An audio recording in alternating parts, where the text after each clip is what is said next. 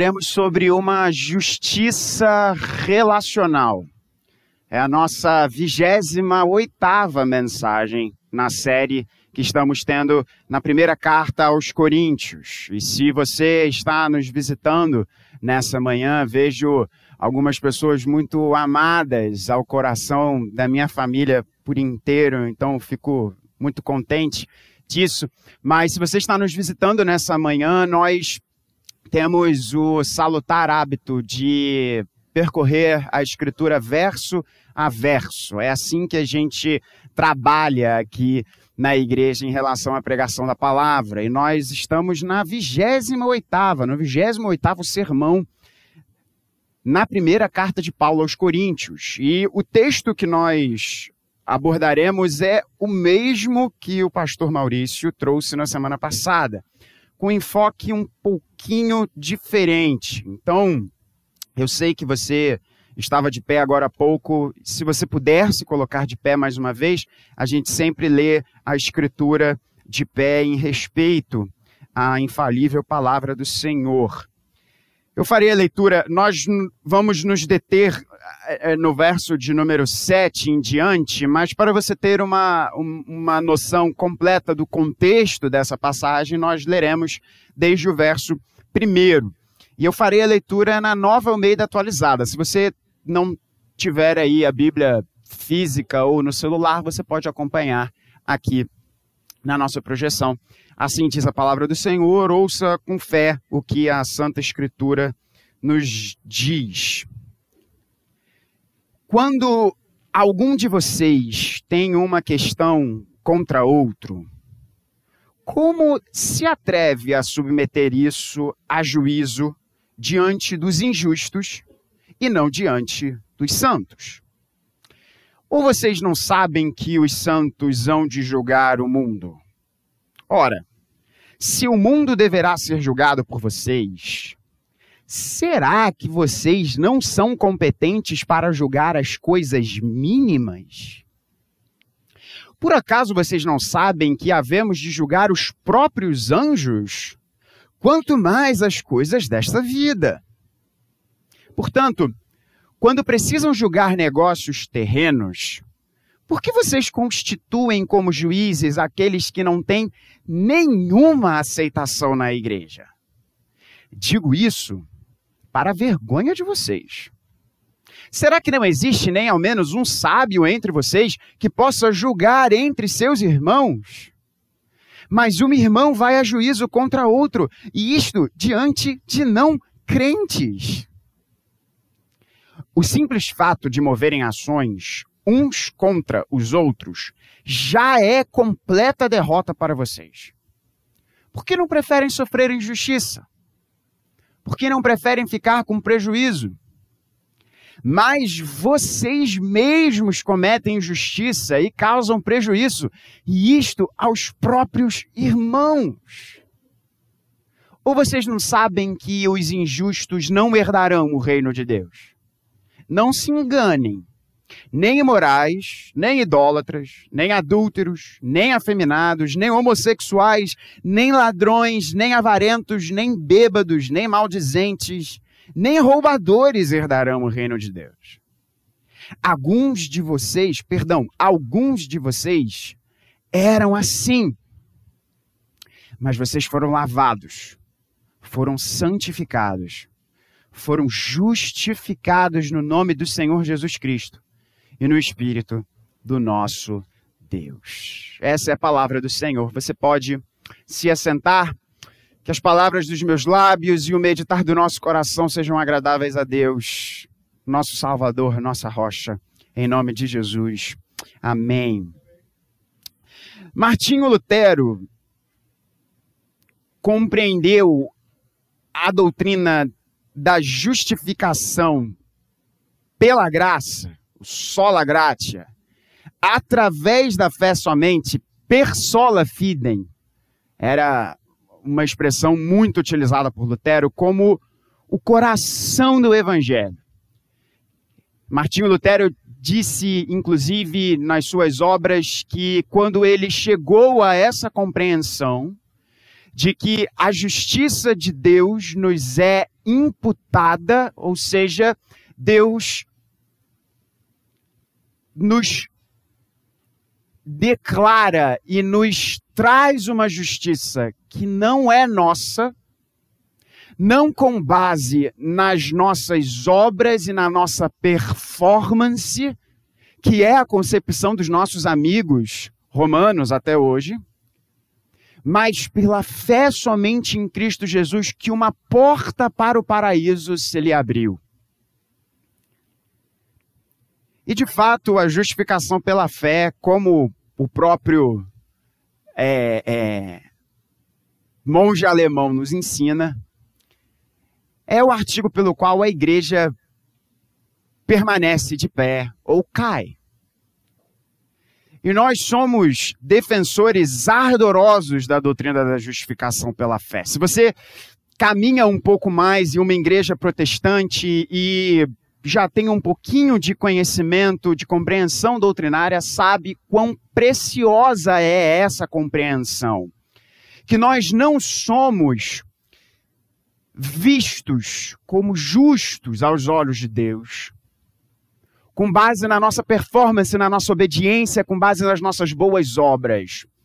Mas quando cremos em Cristo Jesus, quando cremos no Senhor Deus, aquilo que aconteceu com Abraão, que creu no Senhor, e isso lhe foi imputado para a justiça, como o livro de Gênesis nos diz, nós entendemos que as nossas ações, as nossas boas obras, a nossa obediência, a nossa performance, não é aquilo que é o medidor da percepção de Deus sobre a nossa vida. Mas a nossa obediência é a consequência daquilo que Jesus realizou em nosso viver. E isso é precioso demais. Mas como bom calvinista que sou, o meu coração fica amolecido quando vejo um dos meus maiores heróis dizer que a justificação pela fé não é um fim em si mesmo.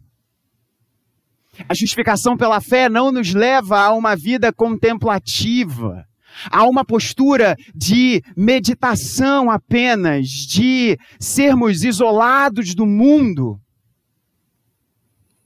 para termos uma vida meramente de contemplação e meditação, mas a justificação pela fé, e guarda essa frase porque ela é belíssima, ela é serva da nossa união com Cristo. O que isso significa? E você vai entender por que, que eu estou fazendo essa introdução bem teológica para a nossa mensagem de hoje. A justificação pela fé, o fato de Deus bater um martelo sobre a nossa vida, e dizer: justo, por causa do meu filho Jesus. E portanto, agora, viva uma vida de boas obras, aquilo que Efésios 2 vai nos dizer, que nós fomos criados para uma vida de boas obras que foram de antemão preparadas para nós. Não como aquilo que nos leva a Deus, mas é o nosso rastro quando vamos em direção a Deus por causa de Jesus. tem como função primordial o nosso relacionamento com Deus. A justificação pela fé tem um objetivo. E o objetivo da justificação pela fé é o nosso relacionamento com Deus. É a nossa união indissolúvel com Deus. É o nosso relacionamento com a pessoa de Jesus, com o Pai e com o Espírito Santo. E é por isso que Deus nos torna justos. É por isso que Deus realiza em nós esse ato maravilhoso que já que citamos o monge alemão, vou continuar nele, a chamada troca maravilhosa. Em que a justiça perfeita de Jesus vem para a nossa vida e a nossa injustiça é depositada naquele madeiro, na cruz, sobre a vida de Jesus de modo que há uma troca maravilhosa entre nós e o Cordeiro de Deus. Mas isso, irmãos, não é apenas para o campo da abstração, não é apenas para o campo do discurso teológico, é para o campo relacional. Deus realiza esta obra em nós para que nós tenhamos um relacionamento com Ele. Como que esse texto termina? E nós vamos fazer o caminho inverso. Na mensagem passada, o nosso pastor Maurício foi do início para o final. Eu quero nessa mensagem ir do, do final para o início. Nós vimos na mensagem passada e nós não existem diversos detalhes aqui desse texto que nós não poderemos entrar novamente. Eu convido você a ouvir. Está nas nossas redes sociais, no Spotify, enfim, a nossa mensagem passada sobre isso. Havia uma, um seríssimo problema de relacionamento naquela igreja. Nós estamos na parte pesada da carta em que Paulo já tratou do tema bizarro do relacionamento sexual entre um membro daquela igreja e a sua mãe ou madrasta, essa situação bizarra que estava ali acontecendo, e o fato da igreja não fazer nada em relação àquilo. E agora Paulo traz uma severa reprimenda àqueles irmãos, ao fato deles terem uma desordem relacional tão grande entre si que as questões de relacionamento dentro de casa não eram tratadas dentro de casa e eram levadas ao público. E o nosso pastor Maurício explicou como acontecia isso. E é super interessante, né? Porque é, é, é, nós temos é, é, a, entre nós hoje aqui alguém que com muita glória desempenhou o, magistério, o, a função pretoriana no nosso, no nosso país. E nós vimos como que acontecia o julgamento dessas questões em Corinto. Acontecia em praça pública. Então o que acontecia era que aqueles irmãos, crentes, que se chamavam de irmãos, levavam as suas questões mínimas não entre uma conversa entre família, como que precisa acontecer, como deve ser, mas levavam as suas questões às praças públicas.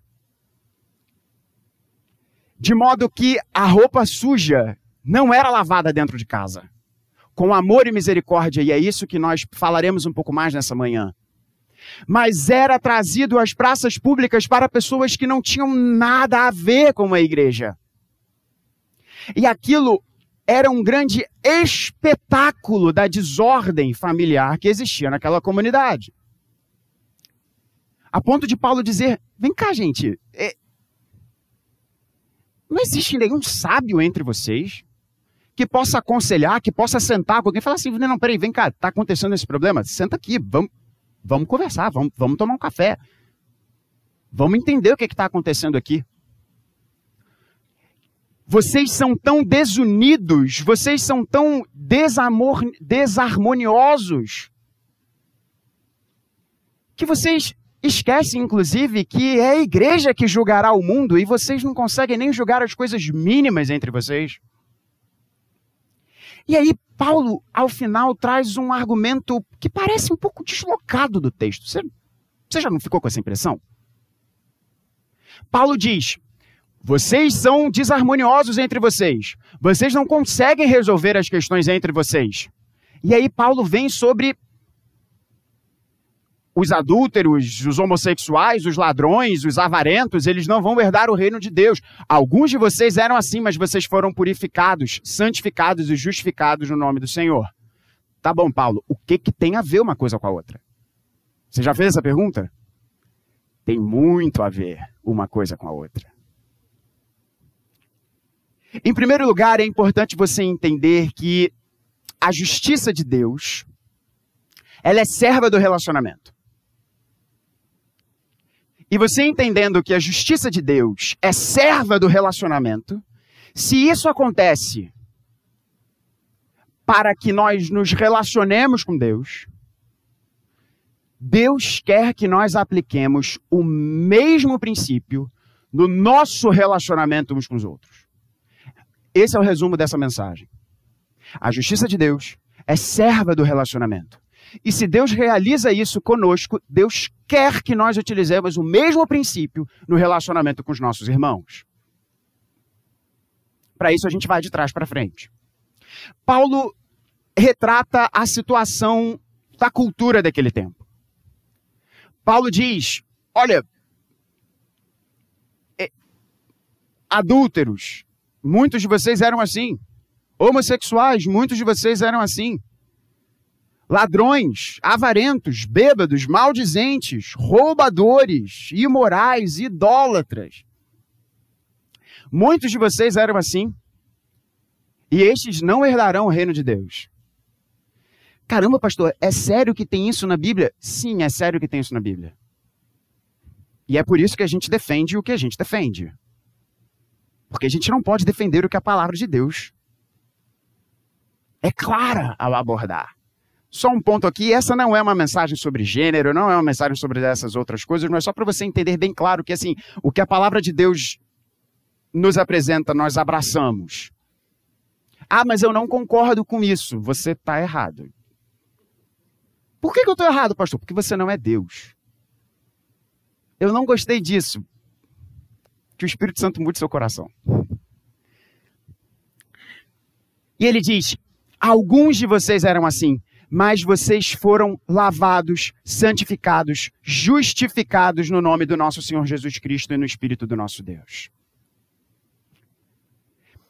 O que Paulo diz era: essa era a situação da vida de vocês. Mas, por causa de Jesus Cristo, quando vocês creram no Senhor Jesus Cristo, pela ação do Espírito do nosso Deus, verso de número 11, vocês foram lavados. É uma expressão de Paulo para dizer que os pecados foram perdoados. Essa palavrinha aqui, lavados, aparece duas vezes nos textos de Paulo e é uma palavra que é muito preciosa para Paulo quando ele fala sobre a ação de Deus na própria vida dele. É essa palavrinha aqui que foi traduzida como lavado. E ele diz: vocês foram santificados. O Espírito de Deus começou a agir no coração de vocês para fazer uma obra que não vai se completar nessa vida, mas é uma progressão, é uma jornada, é uma estrada que agora vocês percorrem para serem cada vez mais parecidos com o Filho de Deus. E vocês foram justificados. Vocês tiveram sobre a vida de vocês uma sentença proferida pelo justo juiz, dizendo que por causa da vida de Jesus Cristo, não por causa da sua vida, você é justo. E aí vem a explicação teológica. Por que que isso é feito? Para que eu e você nos relacionemos com ele. Deixa eu te explicar uma coisa muito fácil aqui para você pegar. Por que que é errado a gente dizer que em Jesus Cristo Deus nos dá uma segunda chance? Você já ouviu isso? Ah, Cristo Jesus nos dá uma nova chance. É até bonito, alguns pregadores usam. Por que que isso é errado? Eu não vou falar da sua vida não, vou falar da minha. Porque se Deus me der uma nova chance, sabe o que, vai acontecer? Eu vou ferrar tudo de novo. A ação de Deus na nossa vida não é nos dar uma segunda chance. Não é fazer a nossa melhor versão de nós mesmos, porque a minha melhor versão só vai ferrar as coisas talvez de uma forma um pouco mais elegante. Deus profere uma sentença sobre a nossa vida. E tira, não tira, ele, ele, ele transfere a justiça, ele acredita na nossa conta, digamos assim. A justiça de Jesus sobre a nossa vida, iniciando esse processo de santificação a partir da nossa justificação. Porque, irmãos, se isso não acontecesse, nós não poderíamos nos relacionar com Ele. É isso que você precisa entender. Não haveria lugar na mesa para gente. Porque como poderia existir comunhão entre o perfeito e o imperfeito, que só recebeu uma nova chance de fazer tudo errado de novo? É por isso que ele nos torna justos. E ele nos torna justos, mais uma vez, isso que é a glória e o escândalo do Evangelho.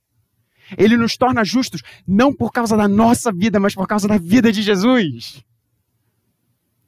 E ele diz: agora, quando eu olho para você, Eu não vejo as suas questões como um obstáculo ao nosso relacionamento. Eu vejo meu filho Jesus e as suas questões como seu pai, eu vou tratar com carinho e misericórdia. A justificação é serva do nosso relacionamento com Deus.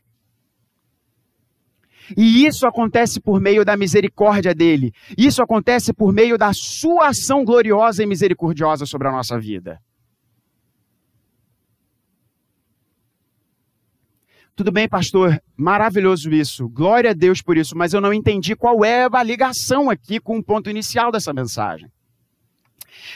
Você já percebeu, e vamos ficar no próprio Paulo, uma das expressões mais belas que Paulo usa quando fala sobre a igreja, lá na segunda carta aos Coríntios, quando ele diz que nós somos ministros da reconciliação. Quando Paulo diz nós fomos reconciliados e agora nós devemos ser ministros dessa reconciliação, nós devemos ser servos dessa, dessa reconciliação. O que Paulo está querendo dizer aqui é o seguinte: olha só, Deus olhou para a sua vida, Deus percebeu você. Aquilo que às vezes a gente faz, não é? A gente olha para alguém, mas a gente não percebe a pessoa. Com Deus isso não funciona. Porque Deus esquadrinha o mais íntimo do nosso ser. E aí eu te faço a pergunta: isso não deveria deixar a gente aterrorizado? Quando eu escuto, Deus conhece o mais íntimo do nosso ser, eu não fico que nem um pavão, não. Eu fico, Senhor, misericórdia. E ainda assim, ele, por você, entregou o seu filho. E a missão do seu filho foi viver uma vida perfeita. Essa vida que eu e você não conseguimos viver. Por escolha e natureza. E por meio da obediência ativa de Jesus, a obedecer perfeitamente o Pai e a obediência passiva de Jesus em suportar a cruz em nosso lugar. Essa justiça nos é creditada para que nós tenhamos um relacionamento com Ele. E se Deus diz que eu e você somos ministros da reconciliação, por que, que eu e você não agimos assim com os nossos irmãos? Nós não agimos. O que estava acontecendo naquela igreja é que eles não tinham a, não estavam tendo uma compreensão correta do que Deus fez por eles. Irmãos, entre os de casa, isso aqui, essa não será uma mensagem extensa.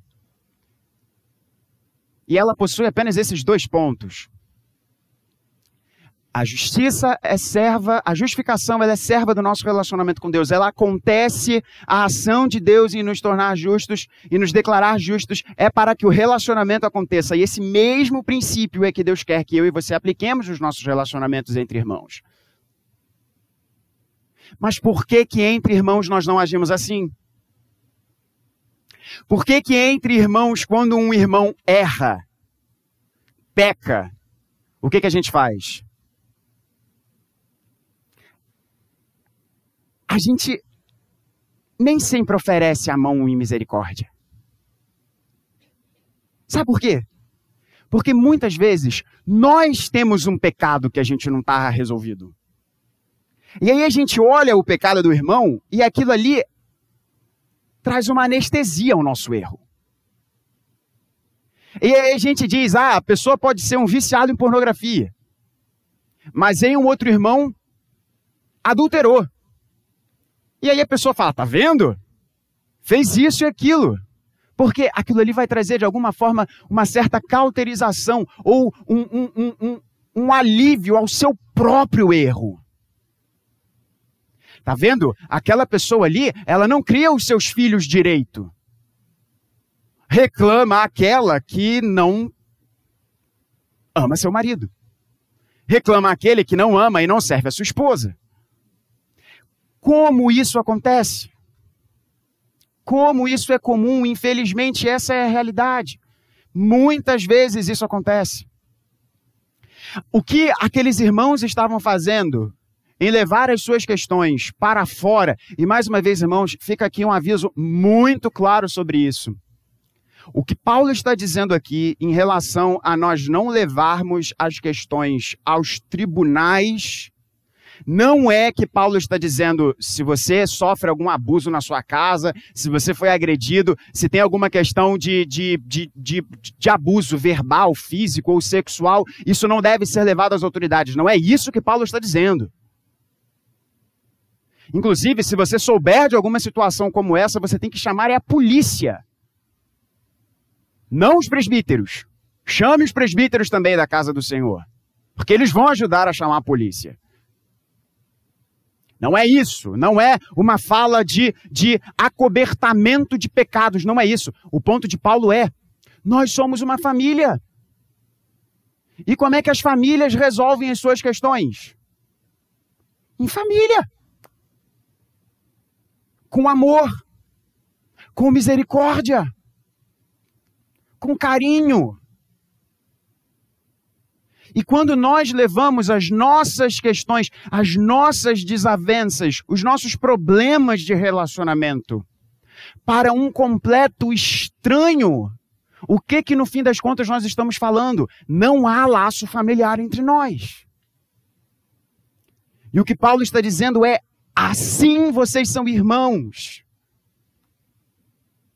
Portanto, em amor, resolvam as questões entre vocês. Porque vocês eram idólatras, adúlteros, homossexuais, avarentos, bêbados, maldizentes, roubadores. Mas Deus olhou para vocês e perdoou vocês. Por que, que agora você, com uma situação com seu irmão, com a sua irmã, por que, que você esquece que Deus fez isso em relação à sua vida? E esquece que Deus fez isso em relação à vida dela. E essa justiça que Deus coloca na nossa vida é uma justiça que deve fazer diferença em nossos relacionamentos. Para que nós hajamos, sim, com justiça, mas entre nós, com muita misericórdia, com graça, com perdão. É isso que Paulo quer, quer nos dizer. E de forma muito pastoral, meus irmãos, de forma muito pastoral nós precisamos lembrar, e isso daqui é, é, é, é fato, assim, é, você estando em família ou não, porque a, às vezes dentro da nossa própria casa a gente esquece isso. Você, e aqui para os crentes, essa fala é, é, e esse texto é muito direcionado aos crentes. Você foi perdoado por Deus. Você foi perdoado. Você foi lavado. Você não era justo. Deus declarou justiça sobre a sua vida para você se relacionar com Ele. E Ele quer que você olhe para o outro. E sendo seu irmão em Cristo, você perceba esse outro e diga: Ele foi perdoado. Ele foi lavado. Deus declarou a justiça sobre a vida dele. Ah, eu tenho que conversar. Eu tenho que entender. Eu, eu, eu tenho que, que, que me esforçar para parar esse conflito, a parar essas arestas. Mais uma vez, irmãos, existem situações extremas e as situações extremas, elas precisam ser tratadas de uma forma diferente.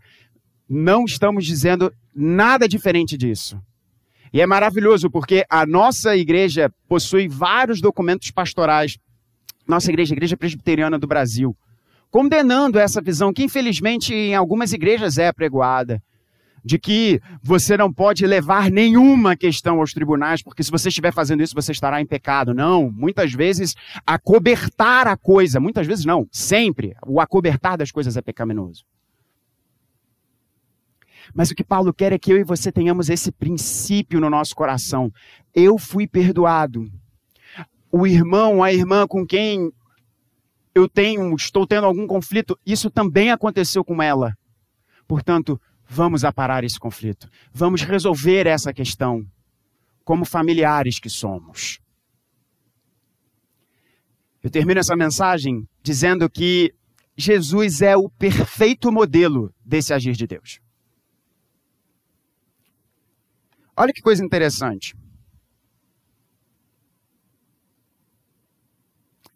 Como é que Deus fala para a gente resolver os problemas, os conflitos entre os irmãos?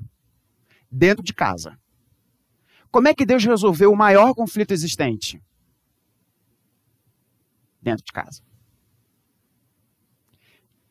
O próprio filho troca de lugar conosco para ser o nosso irmão mais velho e suprir as necessidades do caráter perfeito do pai, recebendo a ira do pai sobre ele, para que agora nós sejamos adotados e façamos parte da família de Deus.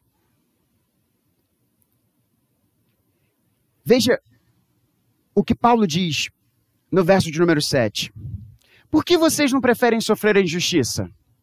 Por que vocês não preferem ficar com prejuízo?